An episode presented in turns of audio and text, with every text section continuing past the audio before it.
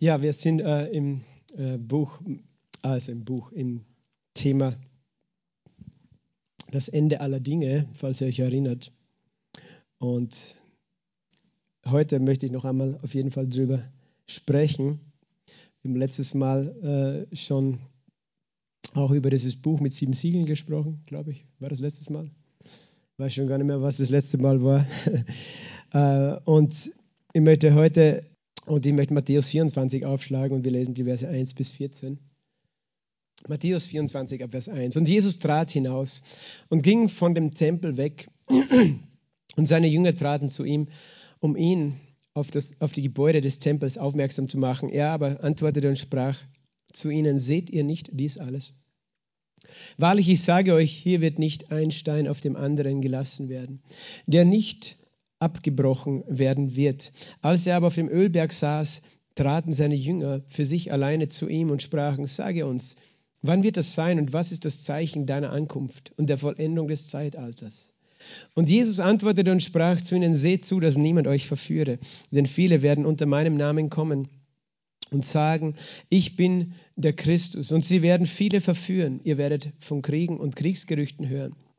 Seht zu, erschreckt nicht, denn es muss geschehen, aber es ist noch nicht das Ende. Denn es wird sich Nation gegen Nation erheben, Königreich gegen Königreich. Und es werden Hungersnöte und Erdbeben da und dort sein. Alles, die, alle diese sind aber die Anfang der Wehen. Alles dies aber ist der Anfang der Wehen. Dann werden sie euch in Bedrängnis überliefern und euch töten und ihr werdet von allen Nationen gehasst werden um meines Namens willen. Und dann werden viele verleitet werden und werden einander überliefern und einander hassen. Und viele falsche Propheten werden aufstehen und werden viele verführen. Und weil die Gesetzlosigkeit überhand nimmt, wird die Liebe der meisten erkalten. Wer aber ausharrt bis ans Ende, der wird errettet werden.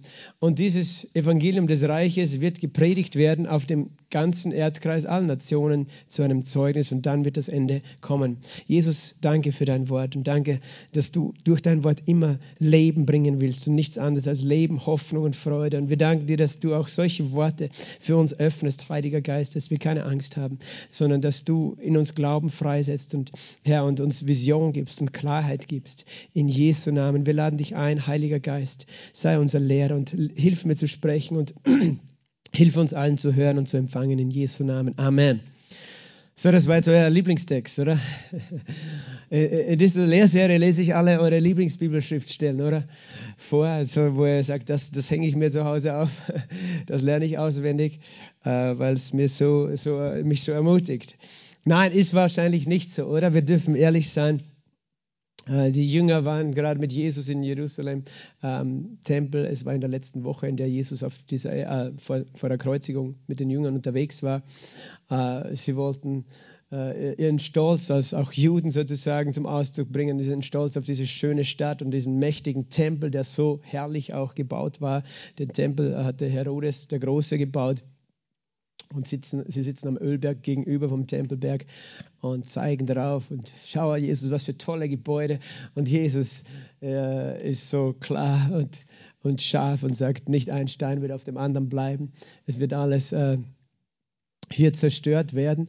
Und auf einmal äh, kriegen sie auch mit, mit, der Angst zu tun. Und dann, dann fragen sie, wann wird Wann wirst du wirklich kommen? Wann wirst du dein Reich aufrichten? Wann wird das Zeichen deiner Ankunft sein? Und wir reden ja von den, den Dingen, die in der Zukunft liegen und von dem Kommen von Jesus. Und, und sie haben sich ja gewünscht, dass Jesus sozusagen in Jerusalem regiert, so wie König David. Und stattdessen erzählt er ihnen, dass diese Stadt zerstört werden wird. Und das war ganz schön schockierend für sie zu hören. Und er redet von einer Sache, die äh, einerseits tatsächlich dann auch 40 Jahre nicht ganz eigentlich 38 Jahre später geschehen ist. Im Jahr 70 nach Christus wurde Jerusalem zerstört und es war so ein, ein, ein, schlimmer, ein schlimmes Ereignis. Ähm, äh, Josephus, der Geschichtsschreiber, schreibt darüber, wie äh, in Jerusalem war belagert äh, mehrere Monate lang und wie eineinhalb Millionen Menschen oder so gestorben sind in dieser Zeit. Äh, viele an Hunger, aber nicht nur das, da waren auch jüdische Parteiungen und, und verschiedene Rebellengruppen, die gegeneinander gekämpft haben in der Stadt. Die haben sich teilweise gegenseitig umgebracht, die haben sich für Essen umgebracht. Es, es war fürchterlich und natürlich die Römer waren äh, ganz grausam und brutal. Jesus hat das einerseits unmittelbar äh, vorhergesehen, dass das kommen würde. Wir dürfen uns nicht täuschen lassen, nur weil es geschehen ist, 70 nach Christus, heißt es nicht, dass alles, was Matthäus 24 beschreibt, äh, schon im Jahr 70 nach Christus erfüllt wurde. Und wenn wir die Bibel verstehen, dann müssen wir immer auch verstehen, dass es Prophetien gibt mit doppelten Bezügen.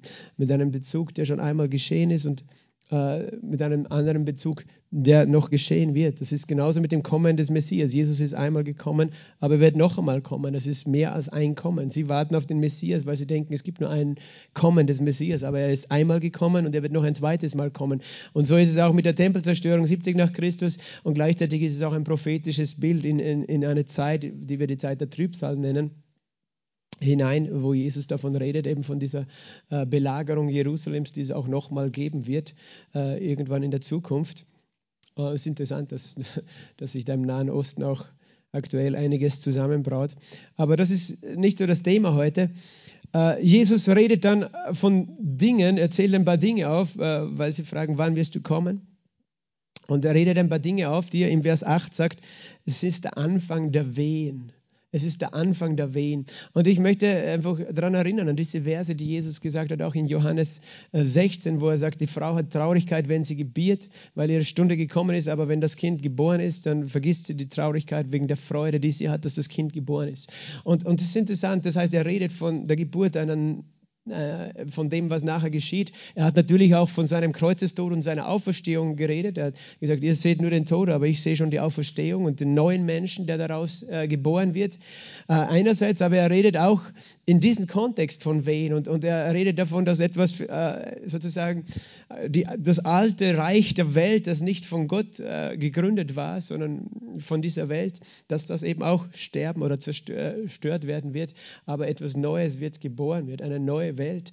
Und das nennen wir das tausendjährige Reich. Über das haben wir auch schon geredet.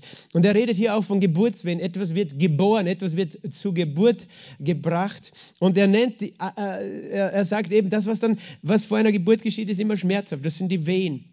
Die Geburt selbst ist schmerzhaft, habe ich mir sagen lassen. Zumindest habe ich das beobachtet. Fünfmal.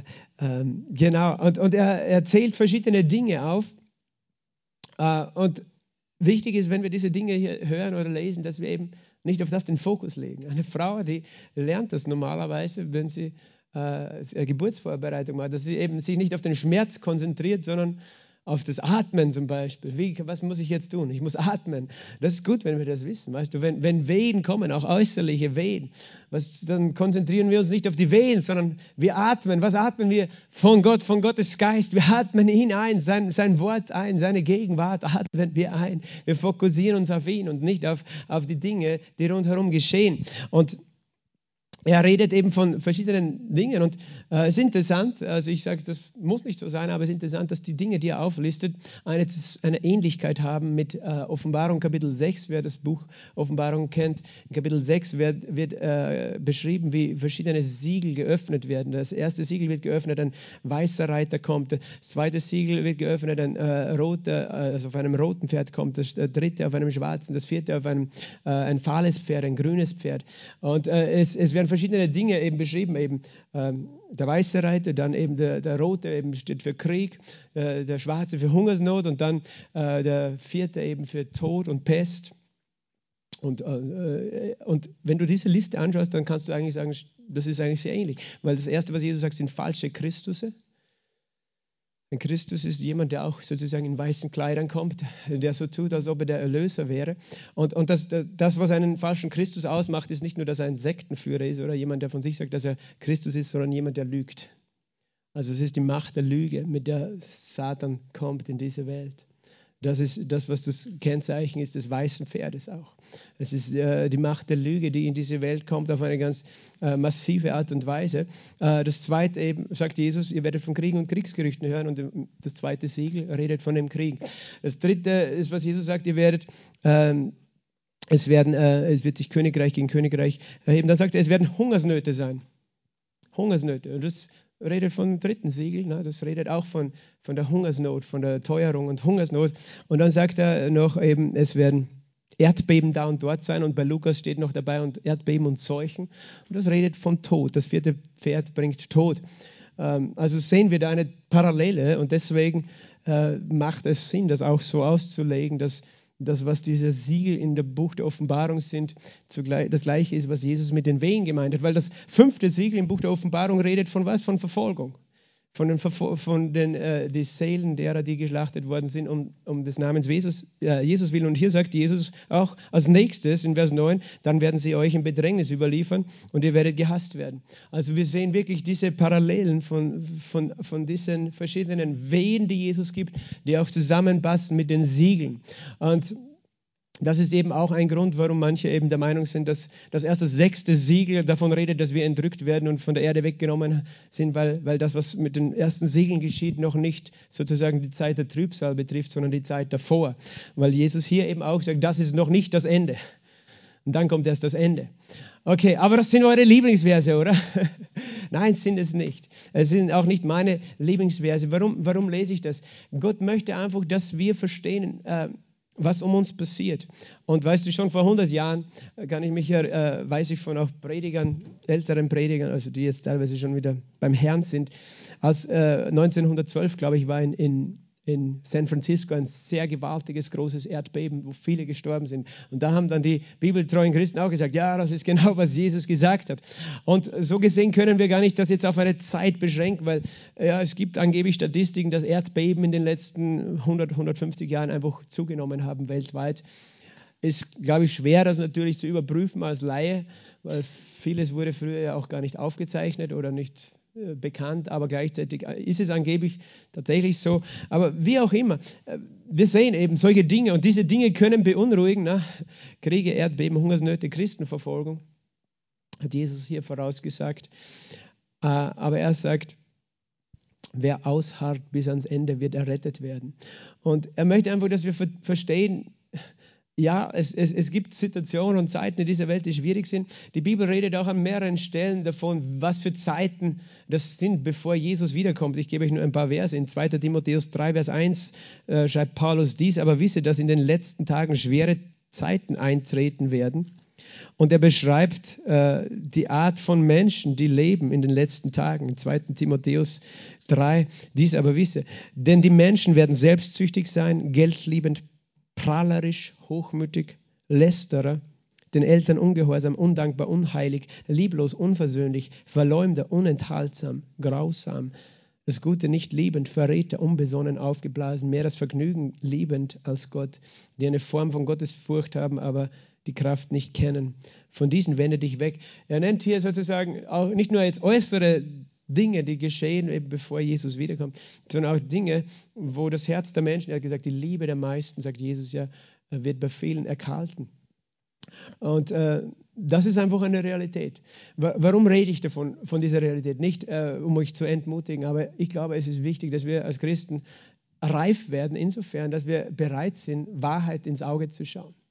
Ich möchte, weißt du, ich möchte nicht Menschen bedrücken oder entmutigen mit solchen Worten, aber die Bibel redet von diesen Dingen und es wäre ein, äh, ein, Zeichen, dass wir eigentlich mit unserem Glauben noch Probleme haben, wenn wir diese Dinge nicht anschauen können, wenn wir wegschauen wollen von diesen Dingen dass das einfach eine Realität ist in dieser Welt. Äh, und äh, eben, oder 2. Petrus äh, schreibt, äh, Kapitel 3, Vers 3 bis 4, wisse zuerst das, dass in den letzten Tagen Spötter mit Spötterei kommen werden, die nach ihren eigenen Begierden wandeln. Und die sagen werden, wo ist die Verheißung seiner Ankunft? Denn seitdem die Väter entschlafen sind, bleibt alles vom Anfang der Schöpfung an.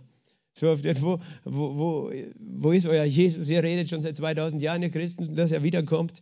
Und, und die Bibel hat das vorhergesagt, dass es Spötter geben wird. Auch Judas sagt das, Judas 1,18. Sie sagten euch, dass am Ende der Zeit Spötter sein werden, die nach ihren gottlosen Begierden wandeln.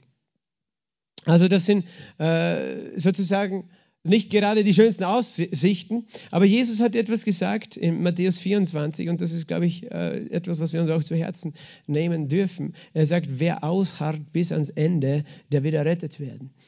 Und auch dieser Vers kann uns Angst machen, äh, wo du denkst, okay, was ist, wenn ich es nicht schaffe, so lange durchzuhalten, dann wäre ich dann nicht errettet. Äh, Jesus will uns nie einschüchtern, sondern er will sagen, hey, es, es zahlt sich aus, dran zu bleiben an mir, an meinem Namen, weil äh, wir wollen uns nicht von ihm abwenden, nur wenn Dinge schwierig sind. sondern wir wollen ausharren.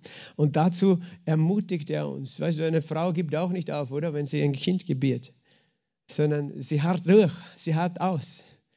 Und, äh, und, und, das ist eigentlich der Vergleich, den uns die Bibel hier gibt. Und das ist etwas, wozu wir sozusagen berufen sind. Wir werden immer wieder aufgefordert, auszuharren. Äh, eben Matthäus 24, 13, auch Markus 13, 13 schreibt, dass wir ausharrt bis ans Ende. Das Wunderbare ist, 1. Korinther 1,8 sagt uns, der euch auch festigen wird bis ans Ende, sodass ihr untadelig seid an dem Tag unseres Herrn Jesus Christus. Also es ist eigentlich nicht etwas, es ist einerseits eine Entscheidung, die wir treffen und sagen, egal was kommt, Jesus, ich, ich gehe mit dir. Aber er ist es, der uns festigt bis ans Ende. Und das, das kannst du festhalten. Jesus, du sagst in deinem Wort, du festigst mich bis zum Ende. Du wirst äh, mir äh, diese Gnade geben. Ähm, Hebräer 3, Vers 6, Christus ist Sohn über sein Haus, sein Haus sind wir. Wenn wir die Freimütigkeit und den Ruhm der Hoffnung bis zum Ende standhaft festhalten. Denn wir, äh, Hebräer 3, 14, wir sind Teilhaber des Christus geworden, wenn wir die anfängliche Grundlage bis zum Ende standhaft festhalten. Oder Offenbarung 2, 26, wer überwindet und meine Werke bis ans Ende bewahrt, dem werde ich Macht geben über die Nationen. Das heißt, weißt du, Jesus hatte sozusagen einen Grund, warum er diese Dinge auch sagt. Damit wir sozusagen nicht überrascht sind, wenn Dinge passieren in dieser Welt. Deswegen hat er es gesagt. Er hat es nicht gesagt, um uns Angst zu machen, sondern damit, wenn Dinge auf dieser Erde passieren, die wir nicht verstehen oder die wir sagen, das ist bedrückend. Oder eben, ja, die Menschen sind heutzutage, sagt man, immer, haben die Leute vielleicht vor 50 Jahren auch schon gesagt oder vor 100, ja, heutzutage sind die, die Menschen so selbstsüchtig. Weißt du, oder die, die ältere Generation hat immer gesagt, die Jugend von heute ist so verdorben. Das haben sie immer gesagt, wahrscheinlich. Ich meine jetzt allgemein. Weißt du, ich sage nicht ihr als Christen, weil ihr habt eine andere Vision für die Jugend, aber, aber das ist oft so ein Standardspruch. Ja, die Jugend von heute, weißt du, es war immer so, aber wir vergessen unsere eigene Jugend. Aber der Punkt ist eben, es gibt viele Dinge, die uns die Bibel sagt, die, die nicht so schön sind oder wo Jesus uns sagt, aber er sagt sie nicht. Und immer, wenn du die Bibel liest, liest es nie mit dem Glauben, dass Gott dich irgendwie beängstigen und einschüchtern möchte, sondern er möchte uns immer ermutigen. Und das heißt, er, er sagt, ich möchte, dass dich das, diese Dinge nicht überraschen, sondern das sind einfach Realitäten in dieser Welt die sein werden auch, besonders bevor ich wiederkomme. Weißt du, bevor die Geburt kommt, werden die Wehen immer kürzer, die Abstände und immer heftiger. Aber dann kommt das Kind. Und, und er möchte einfach, sei nicht überrascht. Sei nicht überrascht über diese Dinge, aber schau nicht auf diese Dinge, sondern wisse, es, es geht vorbei. Wisse, das wird sich verändern. Manche sagen, es wird alles immer schlimmer. Nein, es wird alles am Ende gut sein. Weißt du, das ist, das ist der Punkt. Aber wenn du, wenn du das nicht weißt, wenn du diese Perspektive nicht hast, dann kann es wirklich sein, dass du in einer Situation bist, wo, wo du nicht mehr weißt, wo oben und unten bist. Und äh, Jesus sagt, harre aus, bleib dran. Ausharren heißt einfach, ähm, ja, durchzugehen, auch durch schwierige Situationen, durch schwierige Zeiten. Und er redet natürlich zu uns als einzelnen Gläubigen, aber auch zu uns als seine Kirche, dass wir niemals die Hoffnung aufgeben, niemals den Mut verlieren. Und wie, wie können wir ausharren? Das ist ja interessant, das, das sagt eben uns die Bibel in äh, wir haben ja mit diesem Vers begonnen im 1. Petrus, 1, äh, 1. Petrus 4, 1. Petrus Kapitel 4. Es ist, Vers 7, es ist nahe gekommen das Ende aller Dinge. Seid nun besonnen und seid nüchtern zum Gebet. Vor allen Dingen habt untereinander eine anhaltende Liebe. Er sagt eben, wir sollen besonnen sein, wir sollen verstehen, was passiert gerade. Jetzt in meinem Leben, jetzt in dieser Welt. Sei besonnen, verstehe, was passiert, aber was, sei nüchtern zum Gebet. Gebet wird uns fähig machen, auszuharren, dran zu bleiben. Gebet ist das, was ich sage, wir atmen. Wir atmen, wir beten und habt eine Liebe untereinander. Wir haben gelesen in den letzten Tagen, sagt Jesus, wird die Liebe erkalten. Aber wir, umso mehr die Bedrängnis kommt, umso mehr wollen wir in Liebe zueinander stehen, miteinander gehen. Und das ist das, wo Jesus sagt, da ist der Fokus, betet und, und, und wandelt in Liebe. Und es ist das Gebet, das, das uns befähigt, äh, durch Dinge durchzugehen, durch die wir sonst nie durchgehen würden. Aber das Gebet zu Gott, Jesus hat das auch gesagt in Markus 13, glaube ich. In Markus 13 redet er auch über sein Kommen. Und er sagt hier äh, eben, wacht, äh, wacht und betet. Oder wo steht das? Nicht in Markus 13, steht das in Lukas. Schau mal. In Lukas.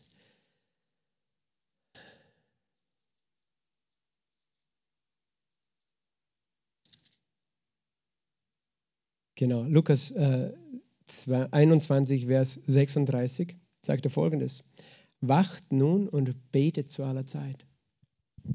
Wacht heißt nicht, dass du nie schlafen gehst. Wacht heißt, du bleibst wachsam. Du lässt dich nicht äh, beirren, weißt du?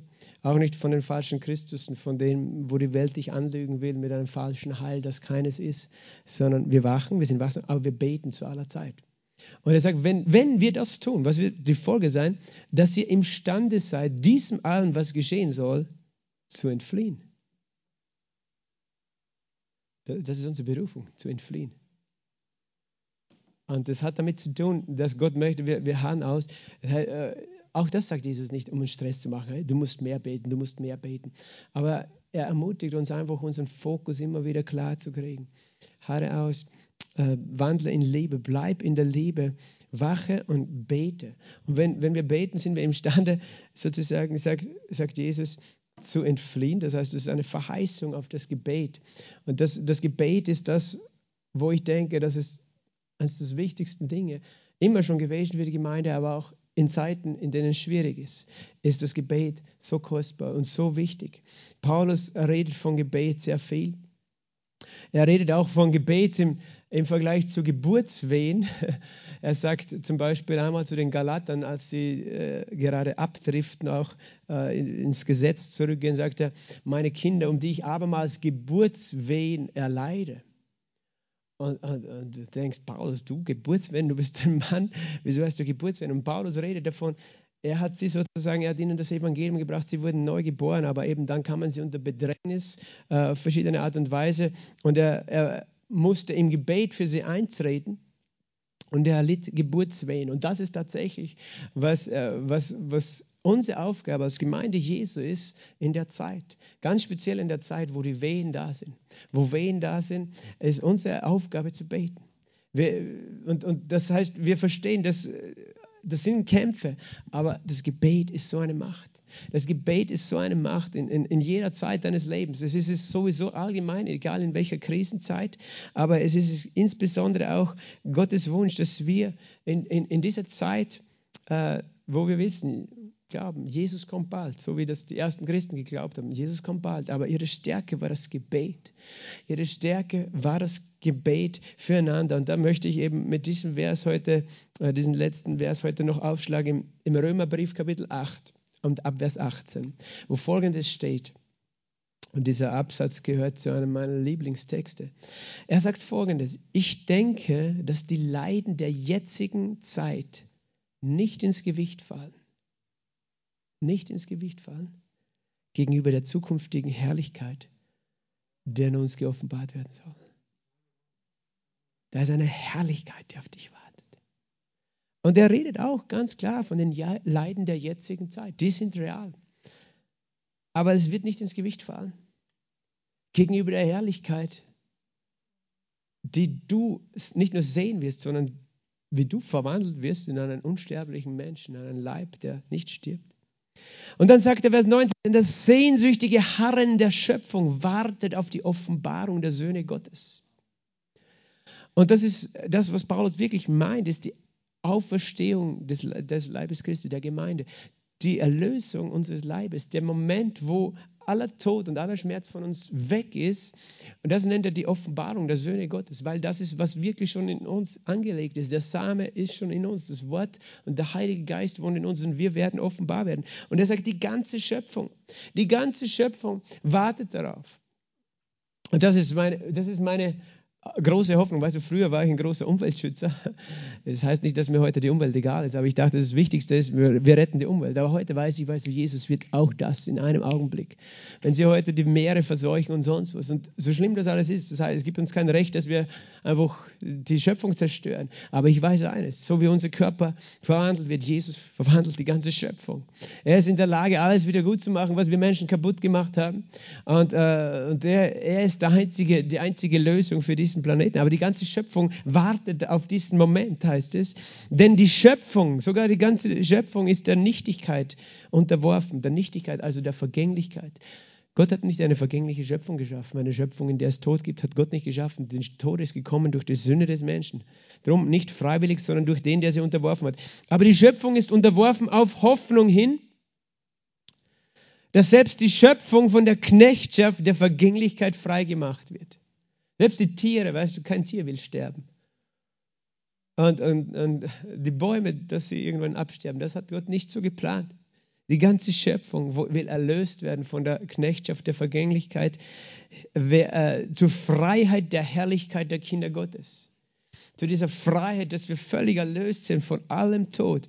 Und er, er, er malt uns dieses Bild von, vor Augen, dass wir als Menschen, aber auch die ganze Schöpfung eines Tages völlig erlöst sind von aller Vergänglichkeit und allem Tod.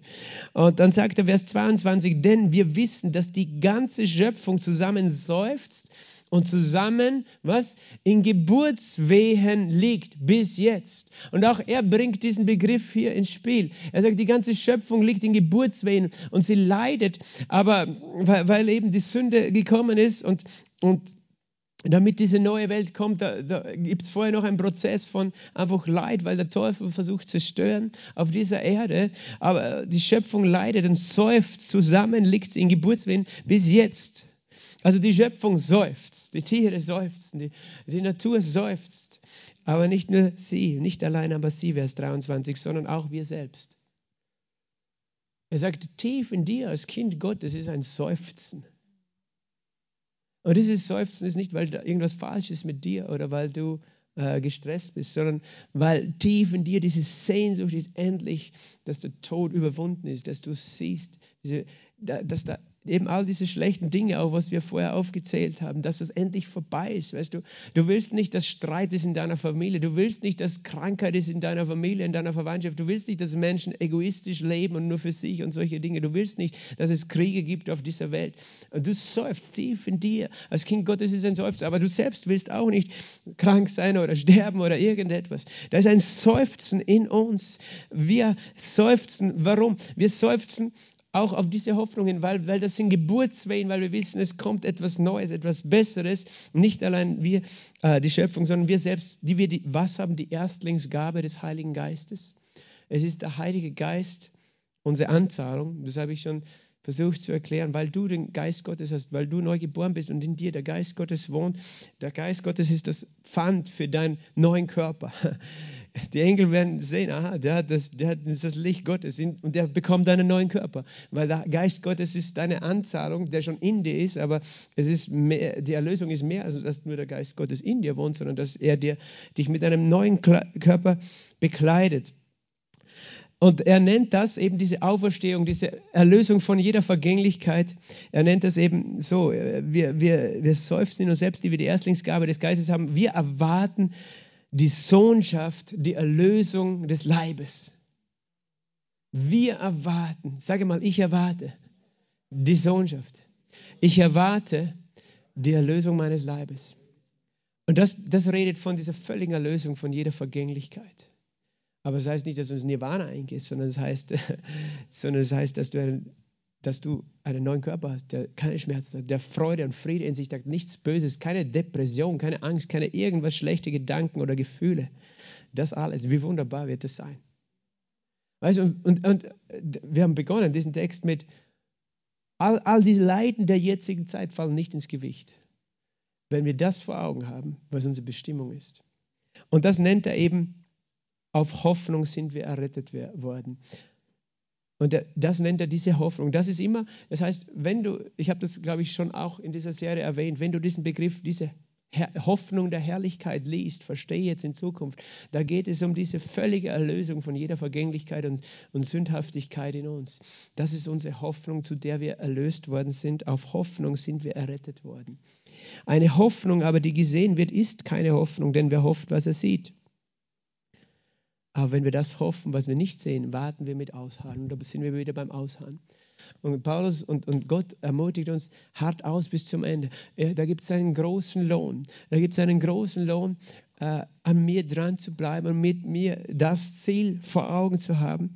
Und auch wenn du jetzt in dir dieses Seufzen erlebst, es hat einen großen Lohn. Du bist auf Hoffnung erlöst worden. Und dann sagt er, und das ist eben das Wunderbare, weil ich, weil ich rede davon, wir haben davon geredet, eben, Jesus hat von den Wehen geredet und von den schweren Zeiten und wie die Menschen sein werden und was nicht alles passiert. Und dann hat er ja gesagt, wer ausharrt bis ans Ende. Und du denkst, ja, wie kann ich ausharren? Und hier redet Paulus, wir warten, wir warten mit Ausharren. Und dann sagt er aber in Vers 26, und diesen Vers müssen wir auch im Kontext lesen, ja, den können wir auch für sich alleine, hat er schon eine Kraft, aber in diesem Zusammenhang hat Paulus geschrieben, ebenso nimmt sich auch der Heilige Geist, der Geist unserer Schwachheit an. Das ist, was der Heilige Geist äh, Umso mehr kommt der Heilige Geist in unseren schwierigsten Zeiten oder in den schwierigsten Zeiten der Welt oder was. Genau da, in diesem Moment, nimmt sich der Geist Gottes deiner Schwachheit an, weil wir alle sind zu schwach, mit eigener Kraft auszuhaben bis ans Ende. Also früher habe ich das gelesen und gedacht, Herr, wenn, wenn, mir jemand die Pistole halten würde und, und sozusagen sagt, ich von Jesus los, ich weiß nicht, wie könnte ich das, weißt du? Oder andere eben, es gibt so viel, es gibt ja genug Christenverfolgung eh, durch die Jahrtausende, Jahrhunderte. Aber und ich, ich selbst, ich, weißt du, ich, ich kenne meine Schwachheit. Gott kennt sie aber auch. Aber er sagt, deswegen, deswegen gebe ich dir den Heiligen Geist. Und das heißt, wir brauchen vor gar nichts Angst haben, wenn wir, wenn wir das verstehen. Weil der Geist Gottes in diesen, je schwächer du dich fühlst, ja, oder mehr die Herausforderung, er wird da sein. Er nimmt sich deiner Schwachheit an. Ebenso nimmt sich der Schwachheit an. Und auf einmal redet Paulus vom Gebet und sagt, denn wir wissen nicht, was wir beten sollen. Wie es sich gebührt. Und er sagt, es gibt Momente in deinem Leben, weißt du, die dich so herausfordern oder bedrücken können, dass du nicht einmal weißt, was du beten sollst. Aber in diesem Moment, wisse, der Heilige Geist wird immer da sein und sich deine Schwachheit, selbst der Schwachheit zu beten, annimmt. Und äh, wir wissen oft gar nicht, was wir beten sollen, aber der Geist selbst verwendet sich in uns und durch uns und für uns in unaussprechlichen Seufzen. Und er redet wieder von dem Seufzen. Und das ist das Seufzen einer Gebärenden. Und das ist ein Geheimnis. Weil einerseits impliziert diese Aussage, dass der Heilige Geist in uns oder durch uns betet. Und das erleben wir im Sprachengebet. Er betet durch uns. Aber weißt du, es gibt eine Ebene von Gebet, wo du nicht einmal mehr in neuen Sprachen redest, aber wo nur mehr ein Seufzen aus deinem Innersten kommt. Und selbst das nennt Paulus ein Gebet wenn es aus deinem Geist, aus deinem Herzen kommt, ein Gebet, das der Heilige Geist in dir betet, ein Seufzen. Und es ist das, es muss nicht einmal das Seufzen deiner eigenen Situation sein. Es ist ein Seufzen über eine leidende Welt oder eine Situation in dieser Welt, in, in einer Familie, in einer Verwandtschaft oder eben all die Dinge, die wir gelesen haben. Es ist ein Seufzen. Die ganze Schöpfung seufzt und wir als Gläubige haben dieses Seufzen in uns. Und Gott möchte, dass es hervorkommt im Gebet, das, weil das wird uns Erleichterung bringen. Weißt du, das, warum stöhnt die Frau bei, der, bei den Wehen? Weil, weil allein dieses, das auszuschreien sozusagen nimmt den Druck weg. Ich meine, ich bin keine Frau, die, die geboren hat, aber ich habe auch schon Schmerzen gehabt. Weißt du, wenn, wenn ein Mann äh, sich leicht in den Finger schneidet, ist mindestens so schlimm wie eine Geburt für, für, eine Frau, oder? Das sind dann die Schmerzen von einem Mann. Aber verstehst du, äh, es gibt Momente, wo du, wo du nicht einmal mehr beten kannst, aber der Heilige Geist wird immer da sein und durch dich zu beten. Und er wird immer das vollkommene Gebet beten. Und er ist der, der uns in diese Zeit und auch durch die Zeiten der Wehen und bis zur Geburt sozusagen durchtragen wird durch Gebet, das er in uns hineinlegt. Und nicht nur das, du und ich, wir sind berufen, auch für andere so zu beten. Und manchmal wissen wir nicht einmal mehr, wie wir beten sollen für jemanden, wo eine Situation so verrückt ausschaut, wo du denkst, es gibt ja keine Hoffnung, ich weiß gar nicht, was soll ich beten. Und du seufzt, weil du siehst so viel Leid und Tod und Zerstörung oder Krankheit. Aber du kannst immer ins Gebet gehen und du kannst immer ausharren im Gebet und du kannst einatmen und ausatmen. Und, du, und wenn du nur seufzt und sagst, Herr, ich seufze jetzt einfach vor dir, aber, aber du hörst mein Gebet, denn es heißt, der aber die Herzen erforscht, Vers 27, weiß, was der Sinn des Geistes ist. Das heißt, selbst wenn du nicht mit, mit, mit, mit einer natürlichen Sprache redest, also in, in neuen Sprachen redest zum Beispiel, oder wenn du nur mehr seufzt in deinem Gebet und der Herr weiß genau, was du mit deinem Herzen sagen möchtest, er, er kennt das und er legt es auch in dich hinein, dieses Gebet, und er sagt, er verwendet sich für Heilige Gott gemäß. Das ist ein Gebet, wo du auch für andere, für Heilige, interessant, dass er sagt, für Heilige, für die Gemeinde, für den Leib Christi betest, dass der Leib Christi gestärkt ist in dieser Zeit. Und, und deswegen glaube ich, dass Gebet füreinander ein Schlüssel ist, auch in dieser Zeit. Dass wir füreinander ins, in Gebet sind. Und für den Leib Christi, dass wir nicht nur an uns denken, sondern auch für die ganze Kirche auf der ganzen Erde, die jetzt in einer schwierigen Zeit ist. Aber wir seufzen im Gebet und vertrauen, der, Heilige Geist, er kommt uns zu Hilfe in, in aller Schwachheit. Und, und das, das ist eben unser Fokus. Drum, weißt du, wir, wir schauen nicht weg von den Schwierigkeiten, aber wir verstehen, Gott gibt uns die Gnade des Gebetes. Die Gnade. Und Gebet ist so eine Macht, die dir Frieden gibt in den schlimmsten Situationen, in den schlimmsten Umständen. Und das, das berichten Menschen, weißt du, die herausgefordert worden sind. Es gibt den, den Bericht von Dietrich Bonhoeffer, dieser evangelische Pfarrer, der der ja auch ein Widerstandskämpfer war und der dann äh, äh, eben äh, im, im, im Gefängnis auch war, aber wie er einfach seinen Trost gefunden hat, immer im Gebet und andere ermutigen konnte. Und weißt du, ich will solche Szenarien jetzt nicht über unser Leben malen, aber wie viel mehr wir in unseren alltäglichen Situationen oder Herausforderungen, lass, lass uns nicht vergessen, was für eine Gnade es ist, dass wir den Heiligen Geist immer haben. Und er wird immer deiner Schwachheit zu Hilfe kommen. Er wird immer deiner Schwachheit zu Hilfe kommen. Es ist nahe gekommen das Ende aller Dinge, seid aber nüchtern zum Gebet. Gebet ist der Schlüssel in dem Allen. Das heißt, wir lassen uns nicht beirren. Wir wissen, was passiert, wenn gewisse Dinge passieren, aber das ist nicht unser Fokus. Wir harren aus und du wirst, du wirst ausharren. Sage mal, ich werde ausharren. Der Heilige Geist wird immer da sein. Der Heilige Geist wird mir immer zu Hilfe kommen. Wir sind so dankbar, wir sind so privilegiert als Kinder Gottes. Wir sind so privilegiert, dass wir den Geist Gottes haben, in uns, bei uns, der betet. Und ja, ich denke, das war heute die letzte Einheit von das Ende aller Dinge, aber ich glaube, das ist, wo Jesus uns haben möchte. Er sagt, wacht und betet. Und das sagt er nicht, also okay, du musst beten als Leistungssport, sondern es ist eine Ermutigung, du darfst beten. Du kannst beten und das Gebet wird alles verändern, weil du wirst beten und der Vater weiß, was du betest und Dinge werden sich verändern. Weißt du, und wir werden Jesus sehen in seiner Herrlichkeit. Halleluja. Halleluja. Amen. Lass uns aufstehen. Vater, wir danken dir. Wir danken dir so sehr für die Gnade deines Geistes und der Gegenwart deines Geistes. Heiliger Geist, was für eine Gnade, dass du sagst, du kommst uns zur Hilfe. Du kommst uns zur Hilfe in unserer Schwachheit. Und wir wissen, es redet nicht nur von dem Zeit des Endes, sondern auch von jetzt und heute und jeder Situation. Du kommst uns immer zur Hilfe. Und du bist immer da und du hörst unseren tiefsten Herzensschrei, aber du erhörst ihn auch und du kennst ihn. Und wir danken dir, dass, dass wir von Herz zu Herz verbunden sind. Dass wir so, so wie der Psalm schreibt, dass wir aus der Tiefe rufen, dass die, so wie die Urflut der Urflut zuruft, so rufen wir aus unserem Geist zu dir.